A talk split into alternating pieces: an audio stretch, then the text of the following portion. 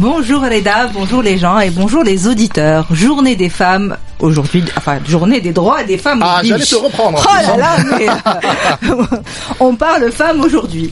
Et cette année encore, ça n'a pas raté. La question est revenue tel un chef Yazid d'un 8 mars. Alors Sarah, quel est ton modèle?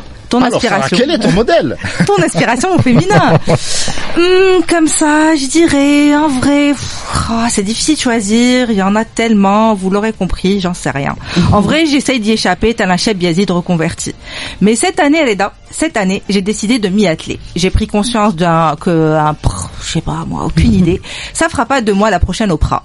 J'ai donc commencé par lister ces entrepreneurs heureux qui changent le monde et j'ai tout de suite pensé à ma grand-mère. Alors oui, ok, ma grand-mère n'était pas vraiment chef d'entreprise, mais croyez-moi, si le diable s'habille en Prada, je peux vous dire que Zolecha dans ses sabots aurait fait trembler Anna, Miranda et Meryl en même temps. Et puis en quoi des enfants en bas âge sont-ils différents que des clients capricieux?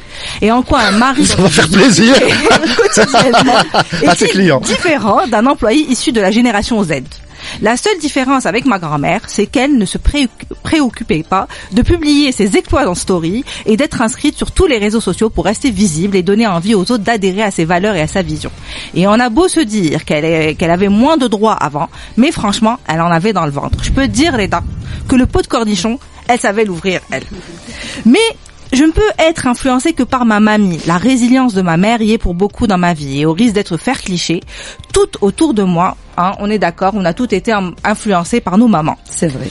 Et puis il y a aussi ce fameux déhanché de Rihanna enceinte au Super Bowl. Vous l'avez vu, hein?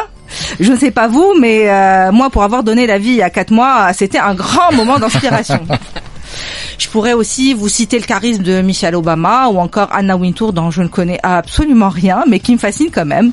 En somme, en bonne publicitaire endurcie, je me rends compte que ce que j'admire le plus c'est le storytelling de chacun. Vous savez, ces belles grandes histoires qui ont fait de Cléopâtre une véritable badass sacrifiée au nom de la liberté ou une Marie Curie faisant tomber le game malgré l'ambiance radioactive. Les références font nombreuses et alors que Reda me demande de faire court, je n'ai toujours pas réussi à valider mes queens. Et si la réponse était là? Juste devant moi.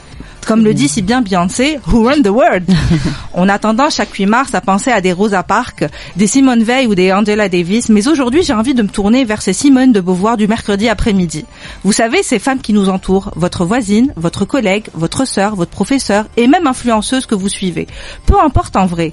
Les modèles, inspirants ne, euh, ne manquent pas autour de vous. Et il est tout aussi important de célébrer ces femmes qui sont en train d'écrire l'histoire, ou de moins votre histoire.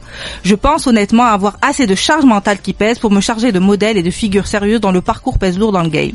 Alors ladies, respirez un coup, mettez Beyoncé à fond et admirez chaque succès de votre consoeur.